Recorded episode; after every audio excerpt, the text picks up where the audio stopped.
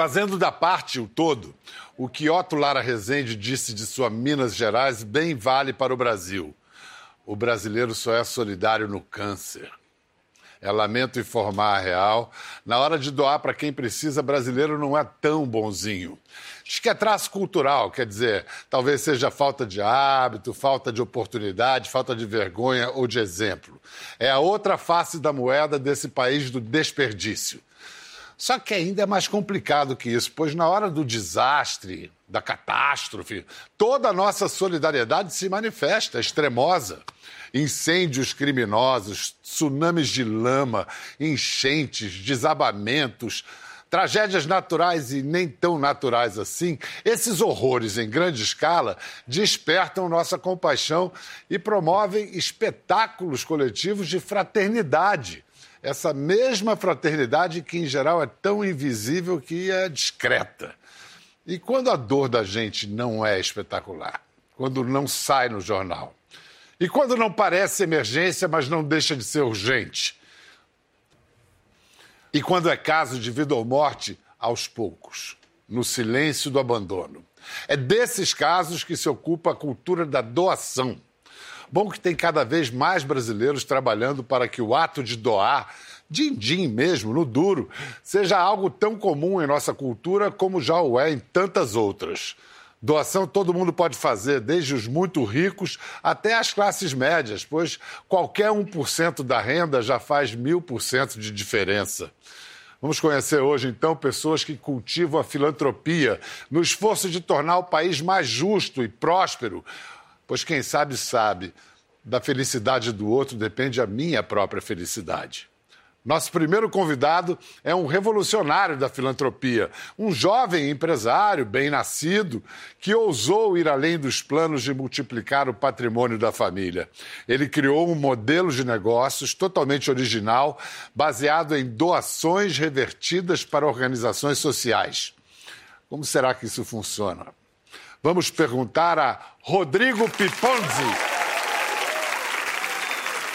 Escuta, Rodrigo, vamos lá. Você é de uma família fundadora e proprietária de uma poderosa rede de farmácias. Então, desde cedo, qual era a expectativa de seus pais, de seus avós, com relação à sua participação na empresa? Um dia isso tudo será seu? De alguma forma, acho que existiu uma expectativa em torno disso. Né? Na hora que você cresce dentro de um, de um ambiente é, empresarial de alguma forma, na hora que você vê que as relações familiares de alguma forma elas são empresariais também, é, a tua formação acadêmica, a tua formação como pessoa, ela passa a se confundir um pouco, né? Você realmente entende que talvez aquele seja o caminho natural. E para mim foi muito curioso, porque à medida que eu fui estudando, à medida que eu entrei na faculdade, e é curioso porque faculdade eu fiz de... de administração de empresas, uhum. o que tornaria o caminho mais natural ainda, né? Porque imagino eu que na hora que eu prestei administração de empresas, acho que toda a família imaginou, bom, ele vai parar lá, né?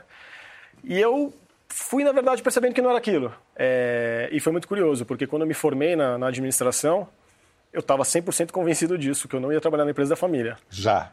Imediatamente. Eu fui prestar jornalismo, na verdade, porque eu gostava muito de escrever, enfim. Então, eu resolvi prestar outra faculdade. E eu tinha um amigo que era um baita ilustrador, super amigo, que tinha um talento incrível e era um péssimo gestor de negócios. E eu virei para ele um dia e falei: olha, vamos abrir um estúdio de design e ilustração. Eu acho que eu posso começar a dar um. Né, de repente começar a soltar um pouco minha veia empreendedora aí. É, você desenha, eu administro. Foi mais ou menos esse o acordo. E, e, ali começou uma história. Em 2013, eu realmente comecei a empreender. Foi um momento, na verdade, familiar um pouco mais complicado. Meu pai não entendeu a escolha na época. Porque é... o que você comunicou para o seu pai, assim, não estou na farmácia, vou fazer uma empresa de... Estúdio design. Design. design. Mas até aquele momento a palavra filantropia não, não queria dizer nada para você. Não. Alguma coisa, algum exemplo, algum caso de filantropo eh, te inspirou? Sim, o Dr. Sérgio Petrilli. O Dr. Sérgio Petrilli é um oncologista que levantou um hospital aqui em São Paulo, o GRAAC, nos anos 90.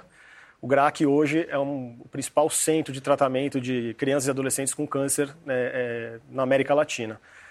E eu acompanhei esse trabalho desde pequeno, né? conheço o Dr. Sérgio há muitos anos. Passei a fazer um trabalho voluntário com, com o GRAAC, logo no início, nos primeiros anos da, da, da minha empresa, da MOL, do Estúdio MOL. E aquilo me chamou muita atenção. comecei a perceber o quão dedicado ele era e o tamanho do desafio que aquela instituição tinha para captar recursos e se colocar de pé. E aquilo, de alguma forma, foi a minha primeira aproximação com o tema. E mais tarde você encontrou o GRA, que a gente vai saber já já como. Eu queria saber como é que essa empresa de design virou uma editora e por que que essa editora hoje tem o título não é um título pequeno. A editora é apresentada como a editora de maior impacto social no mundo. É isso mesmo. Isso não é slogan, isso é verdade. Isso é verdade, sim. É... Como é que, o que, que embasa esse título? O que, que você faz? Tá. Eu comecei a enxergar o desafio que o GRAC tinha de captação e falei, putz, por que, que a gente não pensa numa revista que possa reverter o seu valor de capa para o GRAC? E aí, nessa época, eu falei, eu tive a ideia de falar, por que eu não conecto isso com o negócio da família? Né? Por que, que de repente, é, a empresa estava no momento de alta expansão, já tinha ali mais de 150 lojas.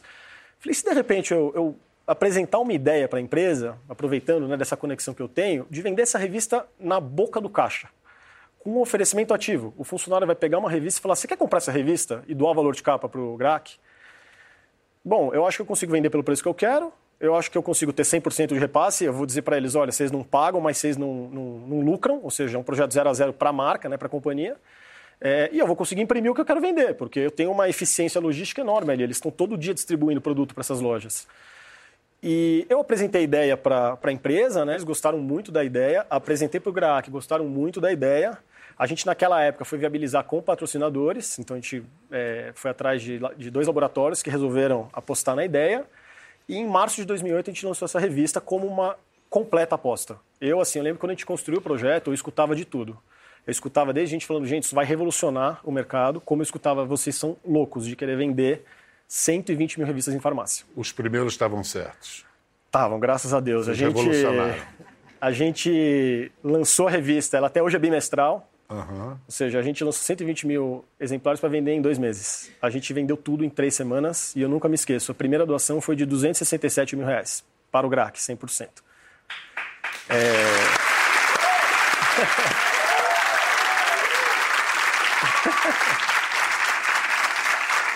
Vocês estão vocês estão aplaudindo amendoim. três semanas. Quer saber o seguinte: no primeiro ano, quantos, em quantos anos até agora, quanto vocês já doaram? Hoje, se a gente falar só desse projeto da revista Sorria, que enfim, a gente já está aí, já passou da edição 60, são 11 anos de projeto, a gente já doou mais de 22 milhões de reais com este projeto. Para quantas é, entidades? Só para, para GRAC, não? 12, 12 entidades, GRAC, o Instituto Ayrton Senna foi beneficiado por alguns anos e hoje a gente tem mais 10, a gente tem metade do valor sendo doado para o GRAC, a outra metade para 10 organizações de saúde que são selecionadas através de um edital que a gente promove a cada dois anos. É... E por que, que esse modelo é melhor do que um modelo, digamos? Alguém pode estar ouvindo e falar assim, Pô, mas faz esse, esse modelo de negócio todo. Será que a empresa, com todo o lucro que tem, que tem, simplesmente não pegava o lucro numa parte e doava essa mesma coisa? É porque eu acho que a gente transfere, na verdade, a decisão de doação da companhia para o consumidor. Só que o que eu acho que tem de muito interessante nesse modelo é que na hora que a gente transfere, a gente cria valor para o consumidor. Porque eu não estou no caixa de uma rede pedindo uma doação, me dá um dinheirinho aí. Eu estou, na verdade, para ele, eu estou criando uma relação de troca. Eu estou te dizendo, olha, eu tenho uma revista que ela custa super pouco, ela é super legal, ela vai falar diretamente com temas com você, com temas que você vai se interessar, e eu vou doar parte desse valor para uma instituição séria, idônea, que trabalha pela saúde no e país. E você acha que assim cria consciência também no consumidor? Cria. A gente, bom, a gente tem histórias incríveis, né, na, na, na de engajamento de público interno, de engajamento de consumidores. É impossível você ficar o tempo todo só pedindo doaçãozinha, doaçãozinha, as pessoas ficarem comprando, comprando. Você tem que criar uma relação de troca. Hoje a gente tem parceria com sete grandes redes varejistas, né? É, em todos esses varejos, o volume de clientes é muito grande é muito grande. Então a gente está falando, nenhum projeto nosso vende menos do que 50, 60 mil exemplares. Nenhum projeto nosso doa menos do que 150 mil reais por ano. Então, o volume de doação que é gerado é muito grande. A gente, a gente se aproveita desse tamanho das redes. Não é o único produto da sua editora hoje Não. nesse esquema. Não. Esse aqui, vale brincadeira, para onde? É um produto que ele é vendido no mesmo modelo, na boca do caixa, uhum. é, com renda, parte da renda revertida para o Instituto Ayrton Senna.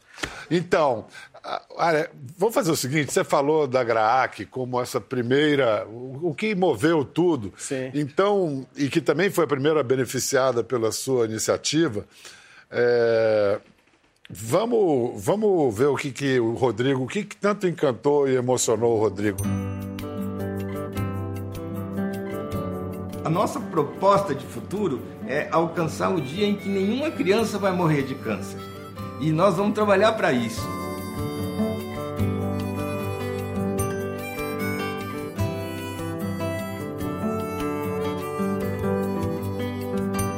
História do GRAAC começou dentro do Hospital São Paulo, um serviço pequeno, com muitas dificuldades naquele tempo de tratar as crianças SUS, e passamos a buscar a construção de um prédio. Então o GRAAC nasceu de um pacto entre as pessoas que gostariam muito de mudar a história do câncer pediátrico no Brasil.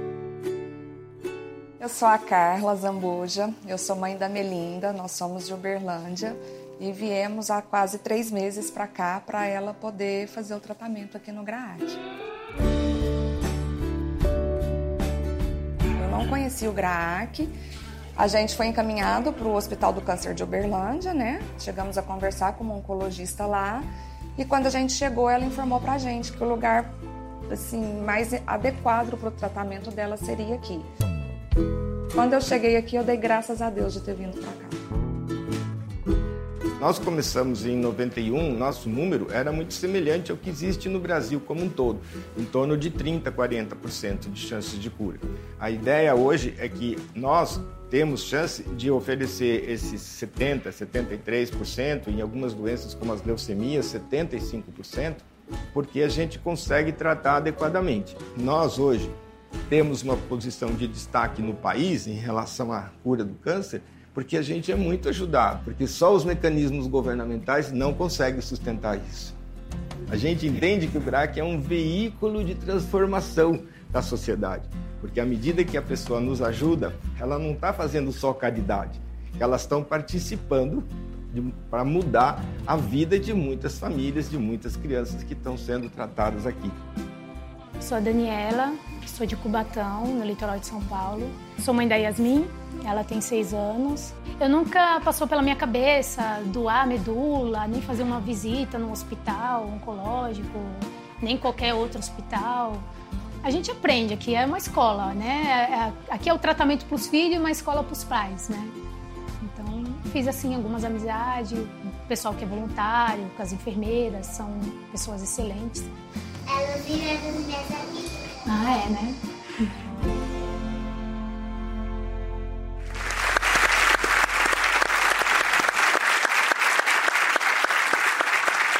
E está, está aqui com a gente a Superintendente de Desenvolvimento Institucional do GRAAC, Tami Alesdorfer. Muito obrigado pela presença. Eu soube que você é responsável por captação de dinheiro para o hospital, fazer o hospital funcionar. Isso de quanto que a gente está falando aí por ano? É, o hospital hoje do GRAC tem um orçamento estimado para 144 milhões de reais para o ano de 2019. Desses 144, Bial, a gente tem de doação 103 milhões de reais. Essa é a nossa meta. A gente faz a parte mais fácil, que é fazer a parte de pedir a doação. Então, eu acho que eu faço a parte mais fácil. O doutor Sérgio faz a parte mais difícil, que é cuidar das crianças. E essa, dessa, dessa grana, a doação advinda da revista do Rodrigo significa cerca de 2 milhões de reais por ano. É, não só a venda da revista, mas tem outras ações que a, que a editora Mol faz ao longo do ano que também revertem para a gente e que dá cerca de 2 milhões de reais por ano. Sei. Ajuda bastante. É, nessa área de, captação. Eu sei que vai ter agora em novembro um evento grande de voluntariado e filantropia. O que é, como acontece, é, para quê? A gente está organizando, eu e o Fábio Bibancos, que é o fundador da Turma do Bem, que é um parceiro de longa data, de muitos anos, também be beneficiado pelo projeto do, do Rodrigo, um amigo nosso, e a gente resolveu fazer um congresso junto com um evento que a gente propôs para a Prefeitura de São Paulo, que é uma virada voluntária, e a gente vai fazer um congresso para tentar despertar nas pessoas mais essa ação do voluntariado, do voluntariado além do, do, do, voluntariado de ir até um local e fazer alguma coisa. Como você falou da questão da, da mobilização da sociedade em tragédia, a gente quer tentar fazer com que as pessoas se mobilizem não só pela tragédia. Então, a gente não precisa ter uma tragédia para ter um ato solidário. A gente pode ter um ato solidário a todo momento e fazer a diferença a todo momento. Dá para doar dinheiro para o GRAAC, dá para participar de um ato voluntário, dá para fazer várias coisas. Eu acho que tem muita coisa legal para fazer. Muito obrigado, Tami. Eu que agradeço.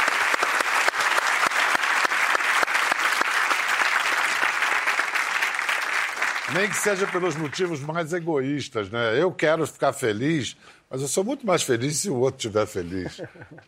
Alguma coisa me sopra aqui, essa tendência nacional a esperar que tudo venha do Estado, né? que o Estado provedor resolva todos os nossos problemas. Sim. E a sociedade pode fazer muita coisa. Sim. Muito mais até do que o Estado, muitas vezes. Sim. O que é a deixa para a gente incluir na conversa uma especialista em filantropia no Brasil, é uma mulher que articulou um movimento que deu na criação de uma lei que pretende e pode estimular os mais ricos a doarem mais. Vamos aplaudir Paula Fabiani.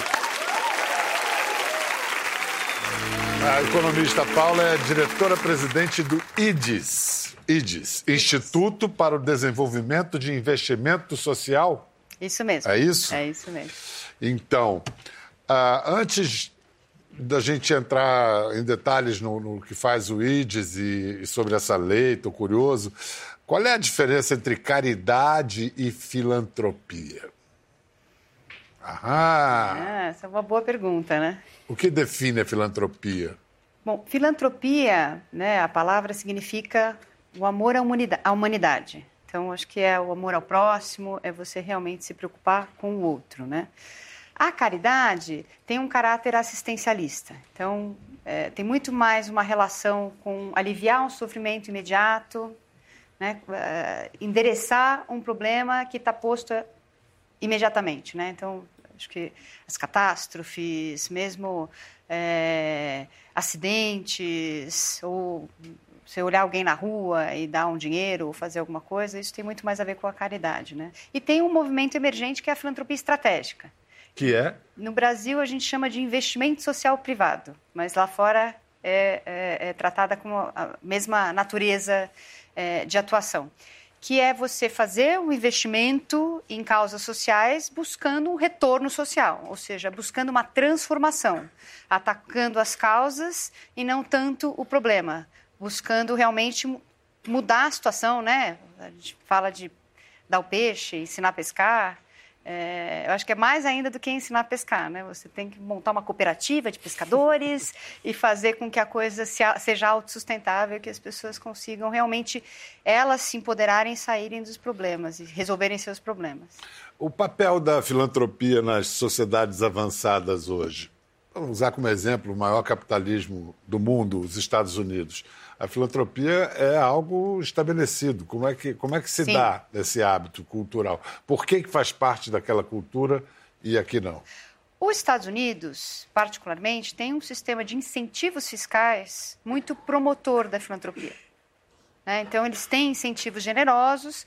Lá existe uma grande. A taxação sobre a fortuna é, chega a ser mais de 50%. Então, se você deixa o dinheiro para o seu filho, 50% você deixa para o Estado. Aí, por Se isso você... o cara faz uma fundação. Se você deixar para uma entidade filantrópica, você não tem esse imposto. Acho que isso é um grande promotor. Uhum. A ideia por trás tinha a ver até com a promoção do empreendedorismo no país, que eu acho que também teve esse, esse efeito, mas isso levou a, a, promover a filantropia e você ter os grandes magnatas, né? Tem organizações centenárias, né? Então tem, eu acho que tem contribuições incríveis e você vê, né? Eu acho que os Estados Unidos teve aí uma geração, Rockefeller, Carnegie e outros que iniciaram essa prática das grandes fundações, de você que, deixar um recurso que hoje grande. é seguida pelo Bill Gates, é o maior Sim. de todos, o Warren Buffett, o próprio George Soros que não é americano, está lá. Vamos lá. E o que, que o Instituto para o Desenvolvimento de Investimento Social faz? O que, que vocês, como é que vocês atuam? Bom, o IDES é uma ONG, é uma organização da sociedade civil sem fins lucrativos, e a gente tem dois, dois braços né, de atuação. Um braço é a consultoria. A gente faz consultoria para famílias, para empresas uh, e para organizações também. ajudando as organizações a se estruturarem melhor, para famílias, para empresa, eh, montando institutos e fundações, a gente já montou mais de 30 institutos e fundações no Brasil, e também ajudando, fazendo planejamento estratégico, desenhando, implementando projetos de impacto social. Fazemos também avaliação de impacto e tentamos medir o retorno social né, para comparar com o valor investido e você ter uma métrica mais objetiva. Né? Isso conversa muito bem com os capitalistas. Né? Uhum. E eu mesma vim né, do, do, setor privado, trabalhei em mercado financeiro e fiz essa transição. Né? Sabe bem falar a língua. É, é eu entendi, achei que a gente precisava de algo mais objetivo e trouxe essa metodologia, né, que chama o retorno social do investimento. Essa pesquisa que vocês fizeram, Doação Brasil, afinal, ela confirmou que o Brasil não é tão solidário quanto gosta de acreditar que é? Então, e aí tem o outro braço. É. O, nosso, o outro braço é onde a gente trabalha o que a gente chama de advocacy, que é defesa de causa, e a gente defende é, causas ligadas ao, ao, desenvolvimento da filantropia. Então, melhor ambiente regulatório, a cultura de doação, e foi por isso que a gente se dedicou a fazer a pesquisa. Então, a gente faz pesquisa, publicação, fazemos um grande evento que é o Fórum de Filantropos e Investidores Sociais. Tivemos a presença do Eli Horn, Guilherme Leal, as figuras aí, tem várias figuras importantes no Brasil que fazem doações importantes, a NECA Setúbal e outros. E, e, esse braço eu costumo chamar que é, é, onde a gente pensa e faz, é o Think and Do Tank. Então a gente reflete sobre as questões que podem promover a filantropia no Brasil e fazemos ações. Então, a pesquisa, você perguntou, o brasileiro é ou não solidário? É.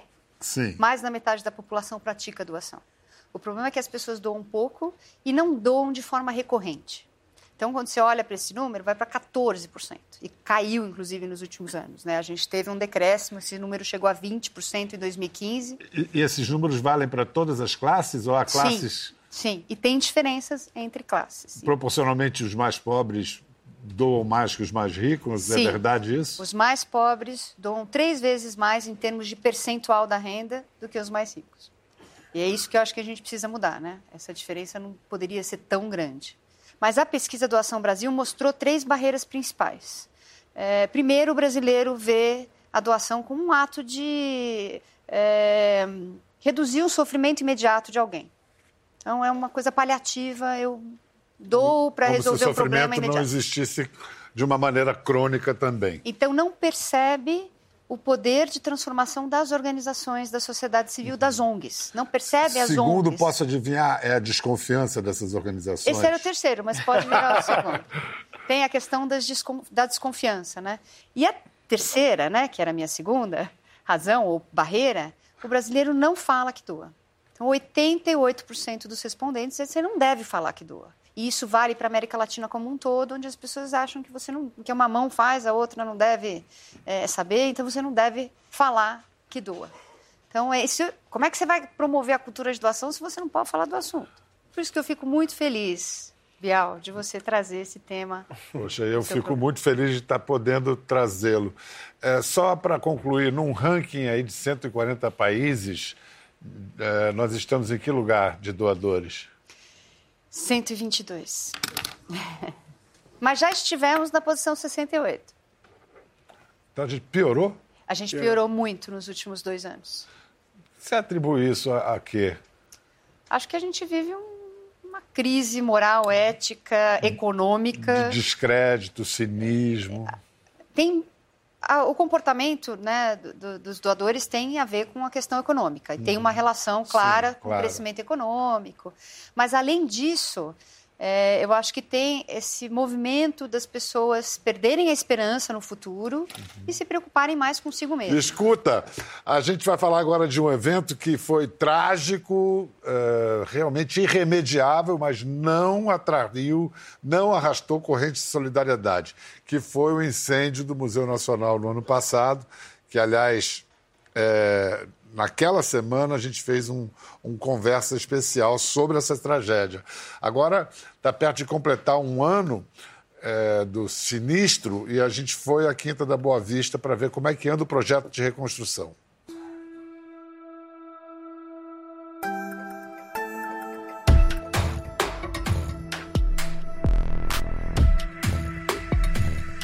Sempre se coloca como foi possível acontecer uma tragédia dessa.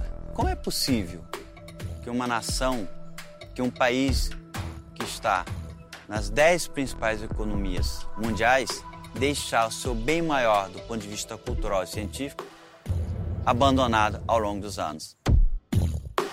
Mas agora não adianta a gente ficar tocando muito nesse ponto. Temos que virar a página e a página é a de reconstrução da instituição.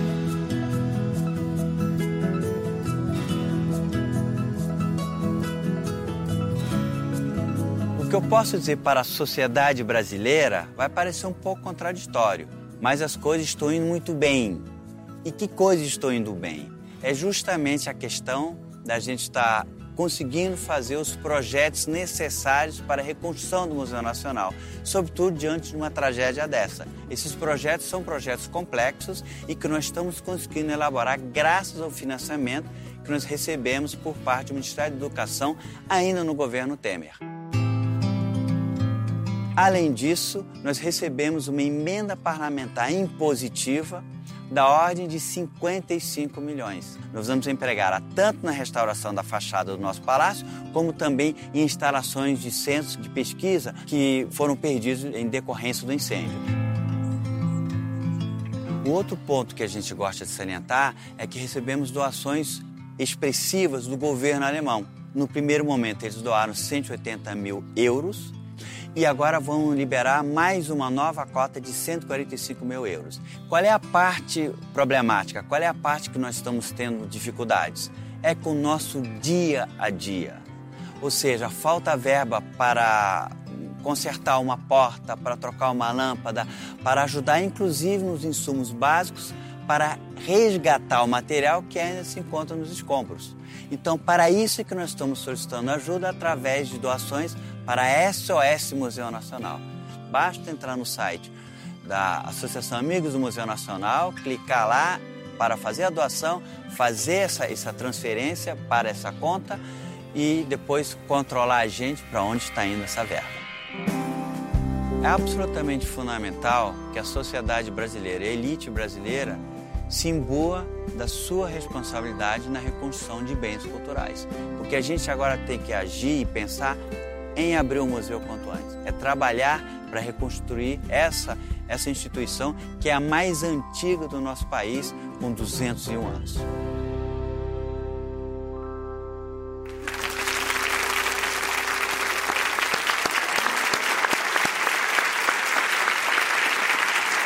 Bom, depois desse incêndio, a reação que teve esse incêndio, depois do incêndio da Catedral de Notre Dame em Paris, na hora veio a comparação. Poxa, lá as famílias ricas da França, na hora botaram 100 bilhões de euros no mesmo dia.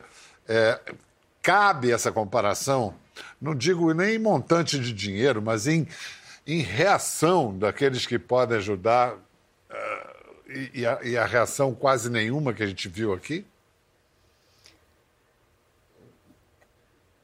Cabe em parte, né? Lá eles têm incentivos fiscais muito mais generosos. Então, parte desse dinheiro doado, na verdade, é um dinheiro não pago ao governo. Incentivo fiscal para doação? Sim.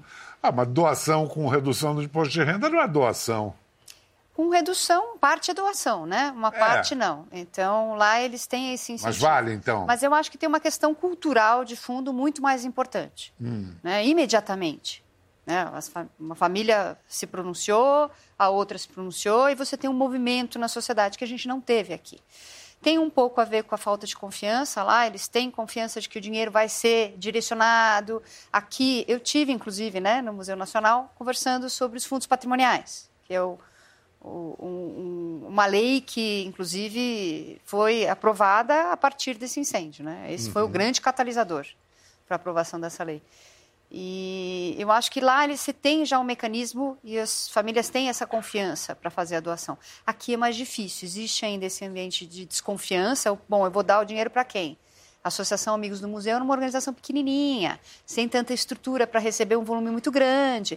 Então, você tem é, que melhorar os mecanismos para receber e prestação de contas. Agora, e essa, essa lei que você citou? Você fez parte da coalizão que ajudou, Sim. que criou o projeto que virou como é que é a nova lei dos fundos filantrópicos. O que, que é essa lei? Então, esse foi um trabalho de sete anos, né? Chegamos num ponto onde existiam dez projetos de lei tramitando sobre o assunto, mas um para educação, um para saúde, um para como são as nossas leis de incentivo por setor e não tinha um para todas as causas, né? E esse é um instrumento de sustentabilidade das organizações para pagar exatamente pintar a parede, né? Pagar a administração, a gestão, coisas que os doadores não gostam de financiar. Eles gostam de financiar a exposição, né? Ou o dinheiro que vai para o fim, né? Ou para as crianças, ou para é, para ponta e não para atividade meio. E e aí criamos uma coalizão para defender essa amplitude de causas, porque a gente chegou num ponto, bom, são 10 projetos de lei, se a gente não defender isso de uma forma mais enfática, a gente não vai conseguir que se aprove uma lei que beneficia todas as causas e todos os tipos de organização. E aí, na sequência, veio o incêndio e a gente se mobilizou, escreveu uma carta, fizemos uma nota pública e levamos para o Temer e para vários parlamentares, distribuímos para todos os parlamentares os nossos pleitos, que eram a questão da amplitude de causas, incentivos fiscais e regras de governança, de transparência, de prestação de contas para dar segurança para o doador.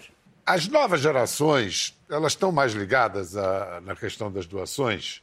Sim, é, especialmente no campo, né, onde a gente está muito envolvido, que é esse do consumo consciente. Né, a gente cada vez mais existem muitos dados de pesquisa que mostram como hoje né, essa nova geração procura marcas que têm um propósito, estão muito mais preocupadas né, com, em rastrear aquela produção estão muito mais preocupadas em consumir de marcas que efetivamente se, se preocupem com questões sociais, né? É, eu acho que o nosso próprio modelo, de alguma forma, se sustenta nisso, né? Porque efetivamente enxergam valor, né? Eu acho que na medida que surgiu né, esse conceito dos negócios de impacto social, que são negócios que têm por objetivo sim gerar o lucro, mas que carregam no seu core business a questão de resolver uma questão social, de atacar um problema social, é, eu acho que de alguma forma essa nova geração chegou no mercado de trabalho com outra preocupação, que não é só ganhar dinheiro, acumular riqueza e gastar.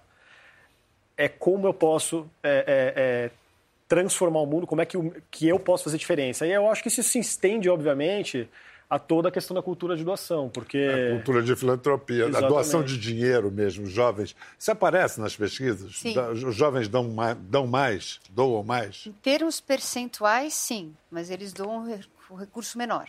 Por conta de renda. É, uhum. por uma questão de renda, né? Quem se, quem se animar diante dessa discussão, que o Brasil já está mais do que na hora de criar uma cultura da doação, uma cultura da filantropia, a gente está falando de quanto? Do sujeito ter uma renda líquida de X, 1% disso por mês para algum lugar que ele escolha, que tenha confiança. Primeiro, isso é suficiente? 1% já faz diferença? Então, vou te dar um número, né? Eu mencionei aquele que os, os mais pobres doam três vezes mais em termos de percentual da renda. Eles doam 1,2% da renda. Os mais ricos doam 0,4%. Então, a gente tem aí, dá para é, crescer bastante a doação. Né? Eu estou falando aí de, e não é muita renda, tá? De famílias com renda acima de 100 mil reais ano. E aqui, dos mais pobres, estou falando famílias com renda até 10 mil reais ano. Não é um recurso... É... Então, acho que tem aí um espaço e eu vejo da mesma forma que o Rodrigo. Né? As novas gerações são muito mais engajadas, inclusive na última pesquisa que a CAF publicou, e eles fazem para todos os países que fazem parte da rede, é, eles perguntaram tanto de doação como de ativismo, de participação social, de mobilização. E os jovens participam muito mais do que as gerações é, mais velhas e é, procuram propósito. Eu acho que isso também vai ter, além dos negócios sociais trazerem essa agenda de propósito de uma forma muito importante, está criando um movimento dentro das empresas. As empresas têm um problema com os millennials, né? com essa nova geração que quer ver engajamento em causas. E tem várias empresas fazendo trabalhos incríveis. Né? E tem uma coisa que eu acho que é interessante, Bel, que a gente falou aqui, que é a, nova geração ela se vê como ativista de causas. Eu acho que essa é uma grande diferença das gerações anteriores. Né? Eu acho que isso muda um pouco Sim. o que a Paula estava falando, da gente passar de, um, de uma mentalidade muito de caridade, de uma ajuda paliativa para a doação como um ato cidadão, né? Sim. É, à medida que a nova geração se, se apropria da causa e se sente ativista, ela não só tem a possibilidade, não só tem o desejo de doar, mas ela tem a intenção de advogar por ela, né? De trazer essa comunidade, trazer mais gente. Muito obrigado, Paula. Foi ótimo ter vocês aqui, Rodrigo. Obrigado. E que esse exemplo, essa ideia, essa mentalidade se estabeleça de uma vez e cresça no Brasil. Tchau, gente. Obrigado. Até a próxima. Gostou da conversa? No Globoplay você pode acompanhar e também ver as imagens de tudo que rolou. Até lá.